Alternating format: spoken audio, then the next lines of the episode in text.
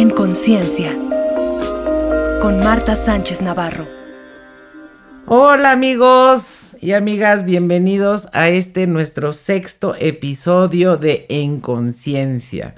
Como siempre, es un placer poder conectar con todos ustedes y porque tú lo pediste, dos al mes. Aquí estamos en este nuevo episodio que eh, vamos a hablar de estar en paz. Imagínate tú nada más. De encontrar nuestro centro, de poder eh, mantenernos equilibrados. Suena rarísimo, ¿verdad? Sabemos que nuestra misión en la vida, y yo lo he hablado mucho, y no soy la única, todos los caminos llevan a Roma, dicen, todos los caminos llevan al amor, si lo pones al revés, Roma, amor, todos los caminos llevan al amor. Y de lo que se trata es de ser felices. Nos han regalado esta experiencia que se llama vida y que nuestra misión en la vida es ser feliz. Claro que cuando escuchamos esto podemos pensar, hey, ¿cómo voy a ser feliz con todo lo que hay, con todo lo que me ha pasado, con todo lo que está sucediendo? Y ponte a pensar, si nos esperamos a ser felices para cuando todo esté bien, pues no vamos a ser felices. Es como cuando la gente piensa, ah, cuando tenga dinero voy a tener un hijo. Pues por eso dicen que los hijos traen la torta debajo del brazo, porque pues nadie se espera tener dinero, porque si fuese así, probablemente ni tú ni yo estaríamos aquí. Realmente me gustaría invitarte a pensar que cuando pensamos en la felicidad es como, ah, ¿no? Y creo que más que esa felicidad de lo que se trata es de estar en paz. ¡Wow! Por eso decía Jesús, mi paz te doy, mi paz te dejo. ¿Por qué? Porque es mi mayor tesoro. Mi paz es mi mayor tesoro. Y si yo estoy en paz, las cosas fluyen. El estado natural del ser es estar en paz. Claro que cuando entramos en cuerpo y estamos en esta dimensión, en este mundo de la forma, está la dualidad, lo cual quiere decir que puedo estar en paz o puedo estar en guerra, porque es el opuesto. Justamente la polaridad nos habla de los opuestos. Entonces, ¿cuál es el opuesto del amor? Podríamos pensar que el odio, pero en realidad sabemos que es el miedo. San Agustín decía, ama y haz lo que quieras. Suena súper alivianado para ser un padre católico. Lo que quiere decir es que si lo que te motiva a hacer aquello que quieres hacer, lo que te motiva es el amor, vas por el buen camino. Si lo que te motiva es el miedo, muy probablemente te equivoques. Piensa, todo está motivado por el amor, que es todo lo positivo, la abundancia, la salud, la prosperidad, la paciencia, la tolerancia, la benevolencia, todo lo bueno es está basado en el amor. Por eso San Agustín dice, ama y haz lo que quieras. Y el opuesto, como te decía, no es el odio, es el miedo. Todo lo negativo ha encontrado su raíz en el miedo. ¿Qué hay detrás del odio? Miedo. ¿Qué hay detrás de eh, la impaciencia, eh, la mentira, la tranza? Miedo, aunque tú no lo creas. Lo que lo inspira es el miedo. O lo podemos ver de otra forma, que es la ausencia de amor. Eso es lo que motiva la enfermedad, eso es lo que crea la eh, pobreza, el desamor, todo eso es la ausencia de amor.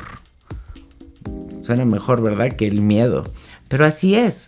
Y entonces nuestro estado natural es la paz, es la alegría, es el entusiasmo, es la vida. Y lo podemos ver en un bebé. El bebé está contento.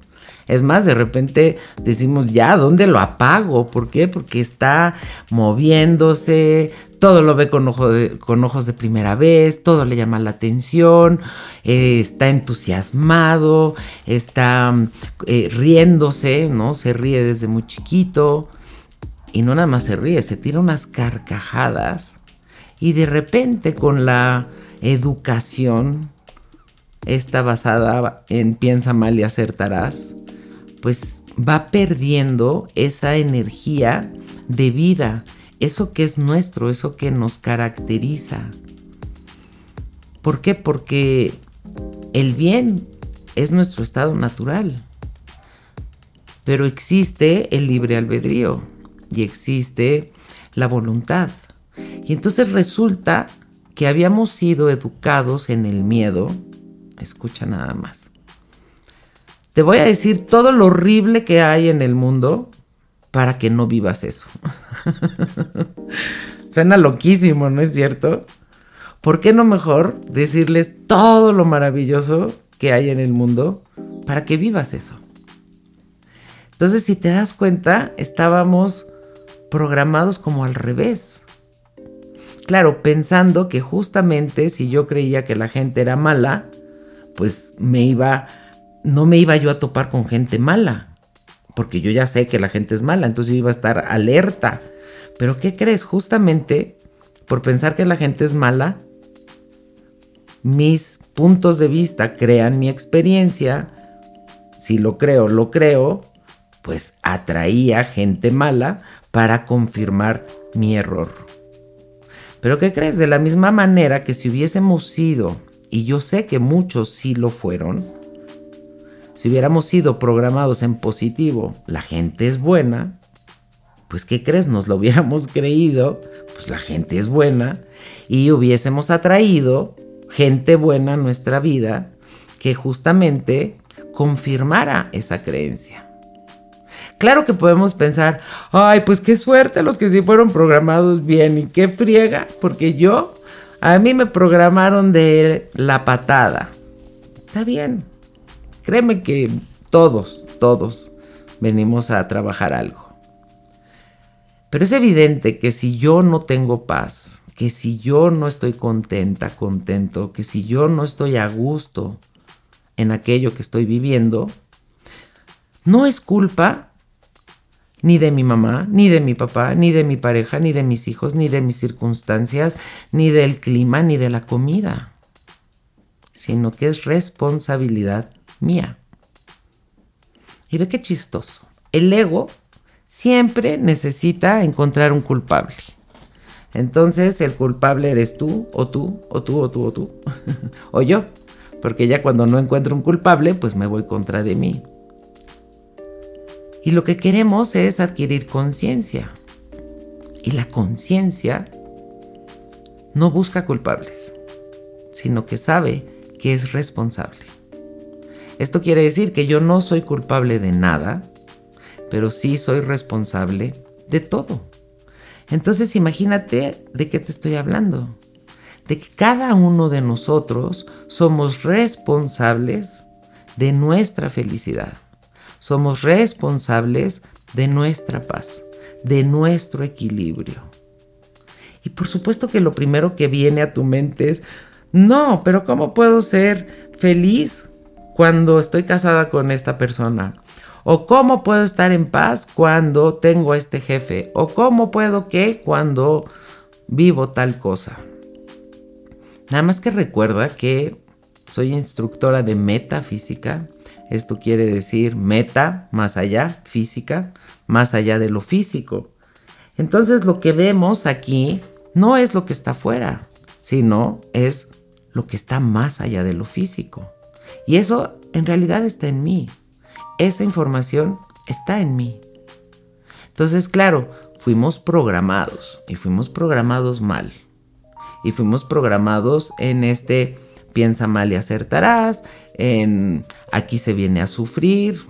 Bueno, una que escuché que me pareció ya muy, muy grande, muy, muy fuerte, es si Jesús sufrió, ¿por qué tú no? O sea, yo creo, estoy absolutamente segura que el Maestro Jesús nos dejó grandes enseñanzas, mucho más importantes que el sufrimiento. Si tú te das cuenta, las enseñanzas de Jesús son el amor, la paz, el equilibrio, la equidad, que todos somos iguales. Fue el primer feminista de la historia. Acogió a las mujeres como parte de. También había mujeres dentro de su comunidad. Y ahí estaba Magdalena. Entonces, ¿por qué nos iríamos a recordar su pasión y muerte, que fue lo más cortito, olvidándonos de todo su mensaje, que fue justamente el amor? Tú eres amor. Le decía a su gente, tu fe te ha sanado. Porque claro, luego, luego estamos queriendo buscar autoridades donde poner nuestro poder. Y Jesús nos dice, el poder lo tienes tú, te lo regaló el Padre. Y cada uno de nosotros tiene esa presencia individualizada en nosotros. Esto quiere decir, tenemos, compartimos el mismo código genético con Dios, con el absoluto, con el creador, con el universo, con la existencia. Imagínate nada más. Entonces, claro, ¿cómo podría yo estar en paz? ¿Cómo podría yo estar feliz? Bueno, ya eso es de verdad demasiado fácil. ¿Cómo podría yo estar en paz? No juzgues. ¿A qué te suena eso? No juzgues. Deja el juicio a un lado. Deja las críticas, deja el chisme, porque si te das cuenta, no nada más juzgabas a los de afuera. Muy probablemente a la persona que peor juzgabas era a ti mismo, a ti misma. Y nos hicieron muy juzgones. ¿Por qué? Porque escuchamos a la gente que nos programó hablar mal uno de otros. A lo mejor no todos, si tuviste eh, unos padres o un que te enseñaron que no hablaban mal de la gente, porque también hay, pero generalmente uno es criticón y el otro no. ¿A poco no? A lo mejor tu mamá no hablaba mal, pero tu papá, bueno, se comía a todos, o viceversa. Si tuviste la experiencia de que los dos fueran amorosos, pues qué rico. Y créeme que no fue de a gratis. También ya llevas un trabajo hecho y probablemente tú ya lo traigas inscrito. Pero si te resuena lo que estoy diciendo, si no era tan fácil para mí eh, el pensar bien y sí escuché mucha crítica, a lo mejor escuché hablar mal a mi papá de mi mamá o a mi mamá de mi papá o a, la familia, porque esa es otra, ¿no? El que, siempre pensara eh, mi mamá que su familia era mejor que la de mi papá o viceversa. Entonces, pues ¿qué aprendimos a juzgar? Y a juzgar a los de afuera y a juzgarnos a nosotros mismos. Entonces, escúchame lo que te estoy diciendo. ¿Cómo podría yo estar en paz? Pues si yo dejo de juzgar, de verdad, me aligero un montón. Porque como te digo, probablemente a la persona que peor juzgaba era a mí.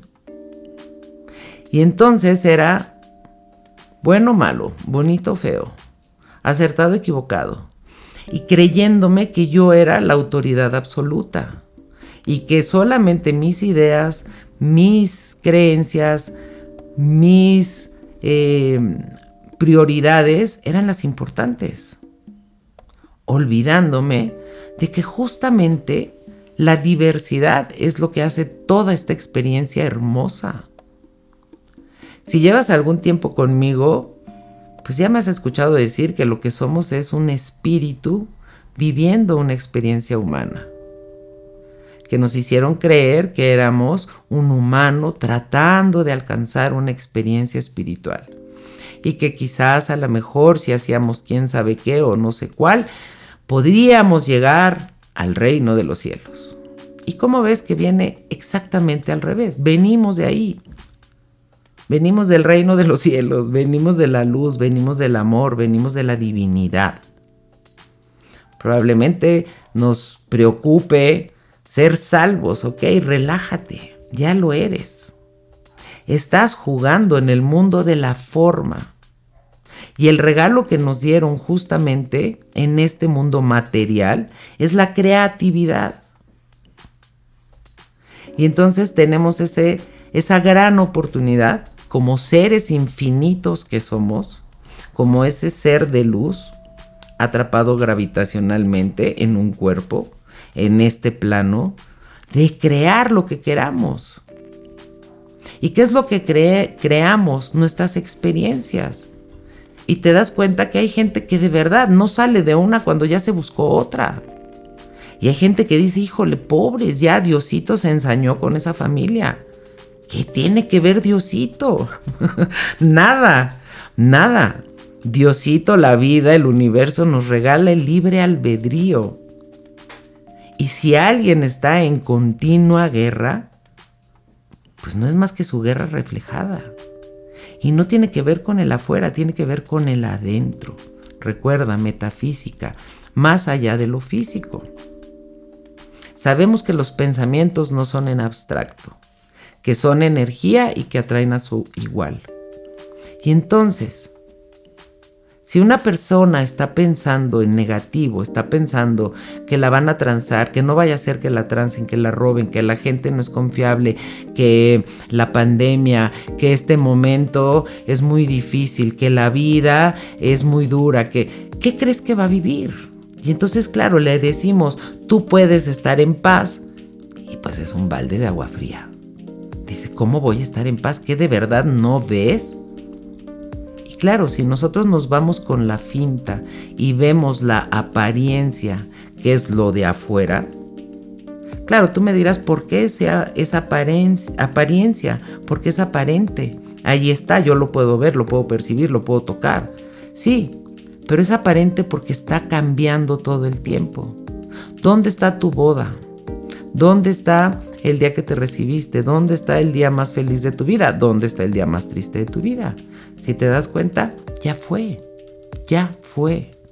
Entonces en el momento que decimos, hazte responsable, y esa palabra que a lo mejor nos cae bien gorda porque la asociamos con disciplina, responsabilidad y entonces nos vamos a la escuela, nos vamos al maestro, nos vamos al guacala no quiero.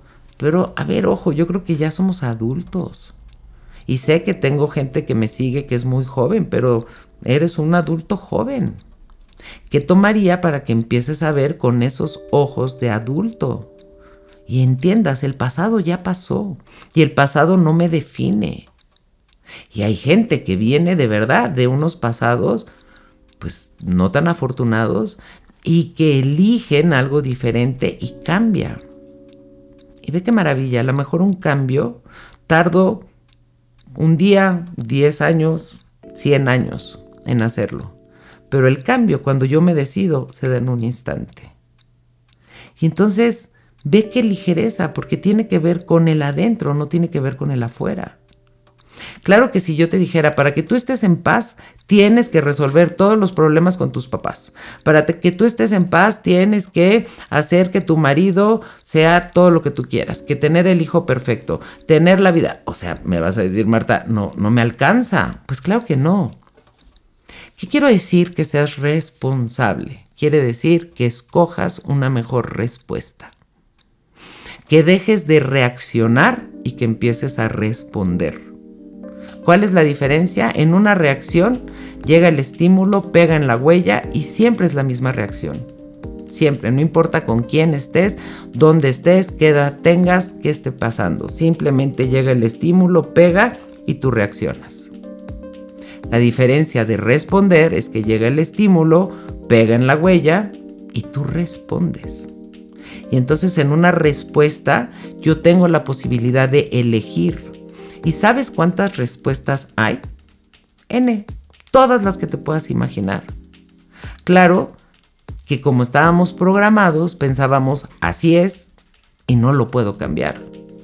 Y si algo sabemos el día de hoy, es que no hay nada fijo, que todo está en constante movimiento, que todo está en constante cambio, y que lo de afuera que se ve tan real, no es más que una proyección del adentro. Y esa guerra que podemos ver afuera, esa, esa em, inconsistencia, esa negatividad, eso, lo que tú quieras que podemos ver afuera, no es más que un una proyección del adentro. Claro que vas a decir, Marta, no me digas eso. Ok. ¿Tú crees que es más fácil cambiar el afuera? ¿Tú crees que realmente tengas el tiempo, la energía, la capacidad para ir cambiando todo lo que te rodea? Así como ir volteando los cangrejos uno a uno, una playa llena de... ¿Tú crees que te dé tiempo? No, por supuesto que no. Porque entre más eh, voltees y veas, vas a ver todos los que te faltan. Entre más disque resuelvas, vas a ver todo aquello que te molesta. Todo aquello por lo cual tenías un juicio. Entonces, ¿qué sucede cuando yo suelto y cuando no juzgo y cuando tomo esta gran capacidad que tengo de elegir. Y elegir quiere decir cada 10 segundos. Y quiere decir que yo tengo esa posibilidad de elegir algo diferente, algo nuevo, algo bueno. Y entonces me hago consciente de que lo que está afuera no es más que lo que yo he estado pensando, como en el cine. Yo voy al cine y veo la película proyectada en la pantalla, pero yo sé que no está en la pantalla, yo sé que está en la cinta. Y entonces ahora con estos ojos de adulto, aunque sea joven, veo que la situación no está afuera, está adentro y que yo soy responsable y entonces que yo voy a elegir una mejor respuesta. ¿Cuándo? Ahorita, ahorita, ahorita. Y de ahoritas, de instantes, es lo que está hecho la vida. Y justamente por repetir el poner mi atención en lo bueno, el hacerme responsable y empezar a crear ese mundo en paz, ese mundo equilibrado, en el momento que yo suelto el juicio, en el momento que yo suelto la crítica, se aligera y permito que todos sean como quieran ser. Claro que hasta escucha la palabra permito otra vez, qué soberbia ver que el mundo sea como quiere ser. El mundo va a ser como es y punto. Pero yo voy a cambiar lo que está en mí. Y sabemos que si tú cambias, el mundo cambia. Y entonces estamos hablando de busca herramientas, busca eh, cosas que te ayuden a generar esa paz. Porque si una persona estuviese enferma, iría al doctor a ver qué tiene. Si una persona eh, tiene sobrepeso y quiere trabajarlo, pues iría a un gimnasio y le darían una rutina. Entonces lo mismo, si de repente en mi vida hay mucho caos, en mi vida hay mucha guerra, estoy como muy preocupada por o preocupado, porque si te das cuenta hay gente que mi familia, mi entorno, mi trabajo, y ya si no les alcanza, entonces los animales y los niños de la calle, eh, o sea, pues no, no me alcanza la vida. Y en el momento que yo no juzgo y que entiendo, cada cabeza es un mundo, cada vida, cada quien está creando una realidad que es aparente, acuérdate, porque no somos cuerpo, somos un espíritu.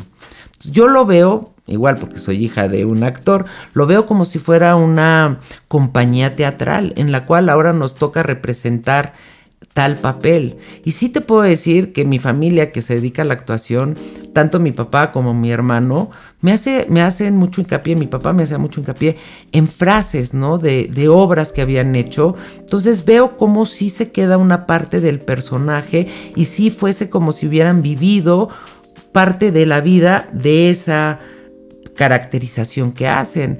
Entonces me parece realmente fascinante, pues que pareciera muchas vidas, muchos sabios en la, en la misma, ¿no? Porque pues cuántas, eh, cuántas personalidades, cuántos personajes hacen al año o en su vida.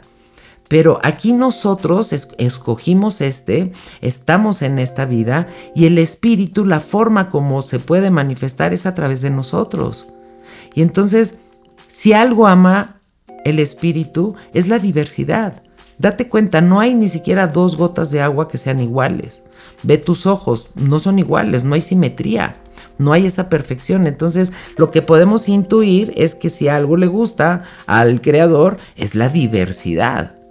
Y algo que nos habían dicho en esta mente chiquitita, cuadrada, basada en miedo, era, nosotros somos así, nosotros pensamos así, nosotros creemos en esto, nosotros le vamos a tal partido o a tal religión o a tal gobierno o a tal... Espérame, espérame.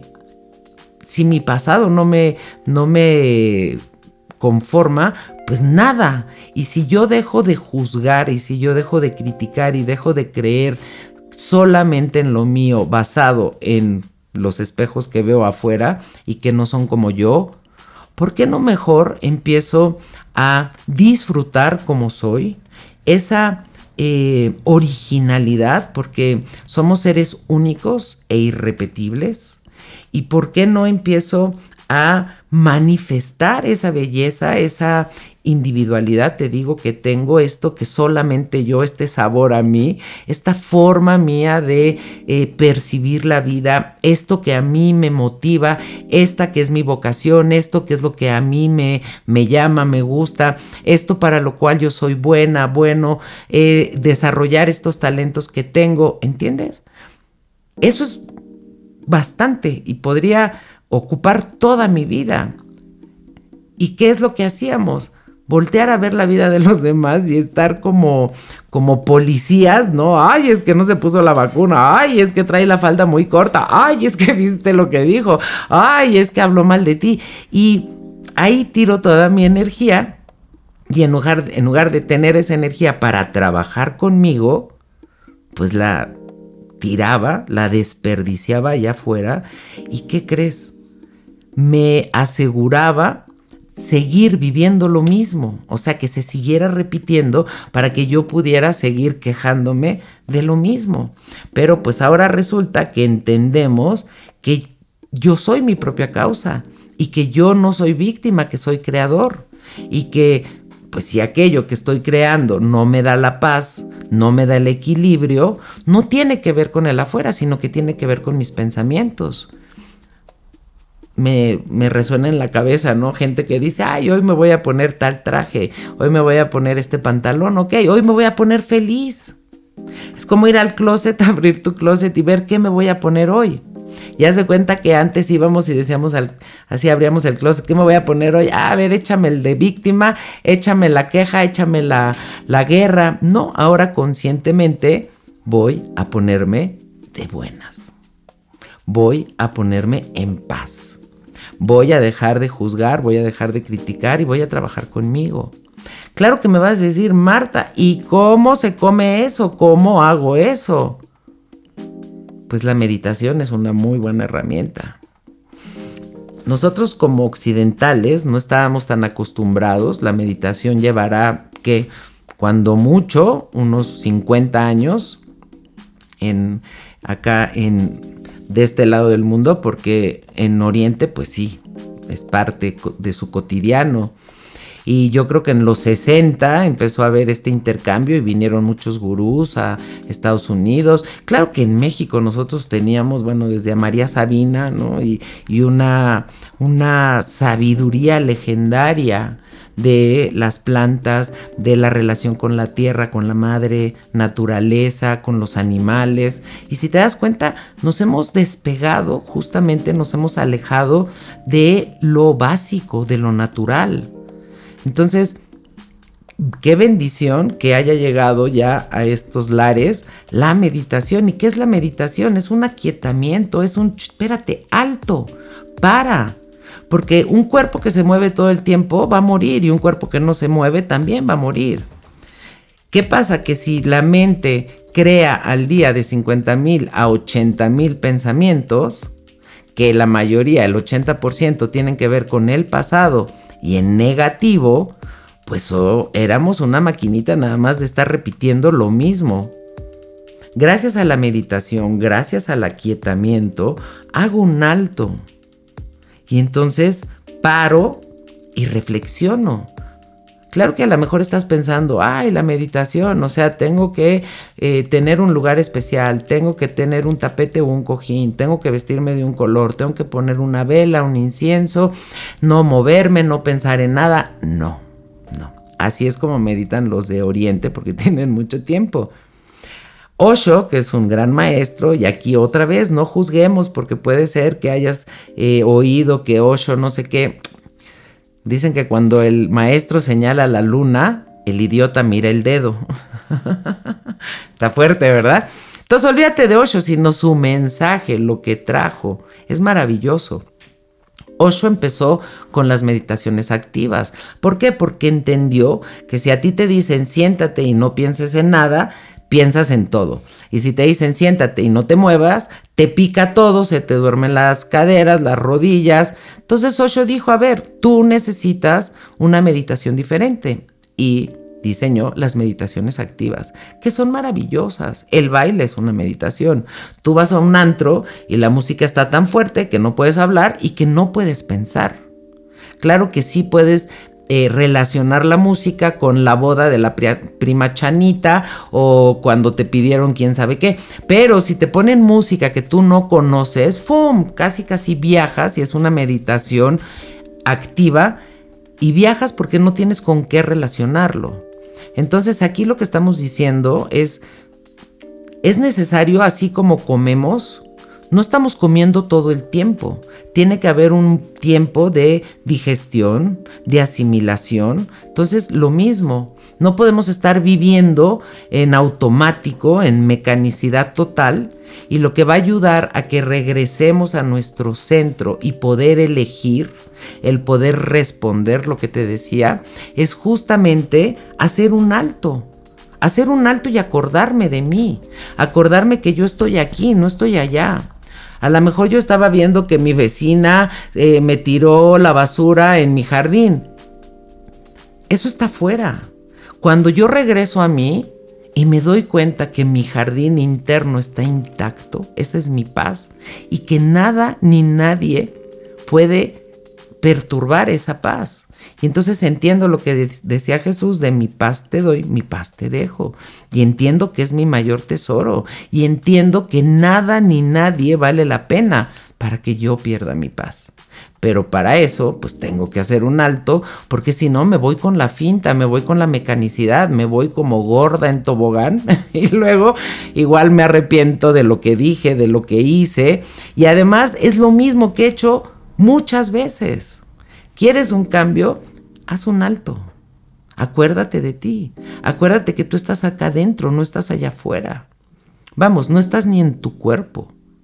Eres una conciencia infinita y todo está a tu alcance. Entonces, ¿qué tomaría para recordar quién soy, para recordar de dónde vengo, regresar a mi centro y recordar que es desde aquí donde yo proyecto? Y entonces entrenarme a pensar bien, a elegir el bien, a hablar bien. Y es a través de estos altos, de estos eh, pausas, al hacer estas pausas, puedo reflexionar, puedo elegir. Yo siempre hablo que es como estar en un laboratorio y te repito, puede ser que tengas hasta maestrías o a lo mejor licenciatura o algo técnico, pero al fin y al cabo has estudiado, aquello a lo que te dedicas. O no. Así, porque mucha gente estudia una cosa y se dedica a otra, no importa. Pero muy poca gente ha estudiado acerca de ellos mismos. Entonces, ¿Qué se refiere una persona equilibrada? Una persona equilibrada es la que no va a reaccionar, una persona equilibrada es la que está en control, más que en control, en contacto, porque control es como con esta lucha, no en contacto. Y entonces, sea lo que sea que pase afuera, yo no pierdo mi paz, porque sé que como afuera todo está en constante movimiento y que lo único constante son los cambios, pues también sé que va a cambiar. Y también sé que es una proyección mía. Y entonces en lugar de enojarme, hago este trabajo y con esta pausa y con estos altos que hago, uno puede meditar cocinando. Uno puede meditar en la regadera, pregúntame a mí que lo hago diario. Uno puede meditar haciendo jardinería, uno puede meditar corriendo, nadando. Los deportistas lo saben, de alguna forma es como una meditación activa muy rica y esta mente fija en sus metas, en lo que quieren alcanzar. ¿Qué beneficios trae a nuestras vidas? mantenernos en nuestro centro, pues obviamente lo primero que nada, una vida más saludable. Porque te voy a decir algo, nuestro cuerpo está creado por el amor, para el amor. Ninguno de nosotros creó nuestro cuerpo. Fue 50% mamá, 50% papá y la mano de la divinidad. Y hasta mamá no entiende qué pasó, ¿no? De repente su cuerpo empezó a cambiar, a cambiar, a cambiar y se gestó un bebé sin que ella tuviera que hacer absolutamente nada. Entonces, ¿qué nos pide nuestro cuerpo que está hecho por el amor, para el amor? Pues justamente eso el que elijamos el amor sobre todas las cosas, el que recordemos que somos amor y que estamos en esta experiencia para vivir el amor. Entonces, lo primero que afecta al cuerpo cuando estamos, por ejemplo, estresados, que si te das cuenta, es la enfermedad del siglo XXI. El estrés qué tan maravillosamente está diseñada la máquina que el estrés es parte esencial. Es lo que me ayuda a me quedo, salgo corriendo. ¿Ok? Es esta cuestión de supervivencia. Pero imagínate, en el siglo XXI, cuando ya tenemos todas o casi todas nuestras necesidades resueltas, o sea, no tenemos al animal correteándonos o córrele a la cueva porque ya se metió el sol, resulta que seguíamos igualmente asustados de qué podía pasar o, no recordando que somos amor y que podemos elegir. Entonces nuestro cuerpo es el primero que se afecta cuando nosotros tenemos guerra, cuando nosotros no estamos en paz. O sea, si nosotros nos estamos peleando constantemente, lo primero que se puede afectar es el estómago. Agruras, todas estas cuestiones, ¿no? Gastritis, colitis, que no suelto y no suelto, me la hiciste y no suelto. El rencor, el resentimiento, este, el corazón, por supuesto. ¿Por qué? Porque el corazón, su habilidad es el amor, está diseñado justamente para eso, para dar y recibir amor. Entonces, cuando no le permitimos hacerlo, pues se va directamente. Entonces, Además de que el lograr estar en, contacto con esta con Marta Sánchez Navarro me va a modular mis emociones, no voy a reaccionar, sino voy a responder, porque cuántas veces nos hemos sentido agredidos o hemos reaccionado de una forma que dices, ching, ¿para qué dije? ¿Para qué hice? Ahora cómo me salgo de eso? Si yo logro estar en paz, ya no voy a reaccionar, voy a responder. Y entonces siempre voy a elegir la mejor respuesta, aunque sea con la misma persona, algo similar, pero es un momento diferente, somos la, la, energía es diferente. Y entonces, por eso te digo que la meditación nos va a ayudar muchísimo a recordar quién soy y dónde estoy. Y que sea lo que sea, ya pasó. Y que sea lo que sea, yo lo creo, que está dentro de mí, que soy yo el que tiene la posibilidad de cambiar, de generar algo diferente. En conciencia, con Marta Sánchez Navarro. Si lo que has escuchado en este podcast te resuena, te invitamos al taller de meditación y silencio en Tapalego y Morelos, México. Durante tres días aprenderás a eliminar el ruido del ego para reconectar con tus pensamientos y emociones. Inscríbete en el sitio web www.concienciadesalud.com o envía un WhatsApp al número 55 69 86 26 23 te dejamos toda la información y links en la descripción de este episodio. En Conciencia, con Marta Sánchez Navarro. Me gustaría compartir contigo tres decretos. Acuérdate que es un decreto, es un, em, una afirmación, una línea de poder, es una creencia en potencia y que al yo repetirlo, junto con imaginarlo, con visualizarlo, es que voy reprogramando a mi mente. Entonces, ¿cómo te suena este de vivo en paz y equilibrio dentro de mí? Recordando eso, afuera puede estar pasando lo que sea, pero si yo me mantengo adentro, yo estoy bien. Otro sería mi mundo externo refleja mi paz interna. Acuérdate, cómo es adentro es afuera y cómo es afuera es adentro. Y el tercero, el equilibrio es la sanación. Yo tengo un dicho que dice, bueno, dicen, que tus altos no sean tan altos para que tus bajos no sean tan bajos. Esto quiere decir, el equilibrio, si yo no me polarizo, puedo estar en mi centro. Y ahí en mi centro es donde estoy en casa, es donde estoy bien. Aquí la tarea, acuérdense y por favor con el hashtag en conciencia, mándanos foto. Eh, estuvo padrísima la del padre y me dio mucho gusto que ya recibimos más fotos. Recuerda que esto lo hacemos tú y yo. En esta va a estar muy práctico. Bueno, primero que nada me gustaría invitarte al taller de meditación y silencio que voy a tener el 2 del 2 al 4 de julio en Tapalegui, Morelos. Créeme que es un regalo para el alma, un bálsamo de paz. Es un lugar hermoso en Morelos, con río, con alberca, con jardines, con montañas y va a ser una oportunidad para poder reconectar con la naturaleza, regresar a lo básico, a los cuatro elementos, una chulada. Entonces, si te resuena, si es tu momento, si quieres aprender a meditar, a estar en tu centro, si quieres reconectar con la fuente, vente. Este taller es para ti. La tarea va a ser la siguiente. Tómate un minuto de silencio antes de empezar otra actividad.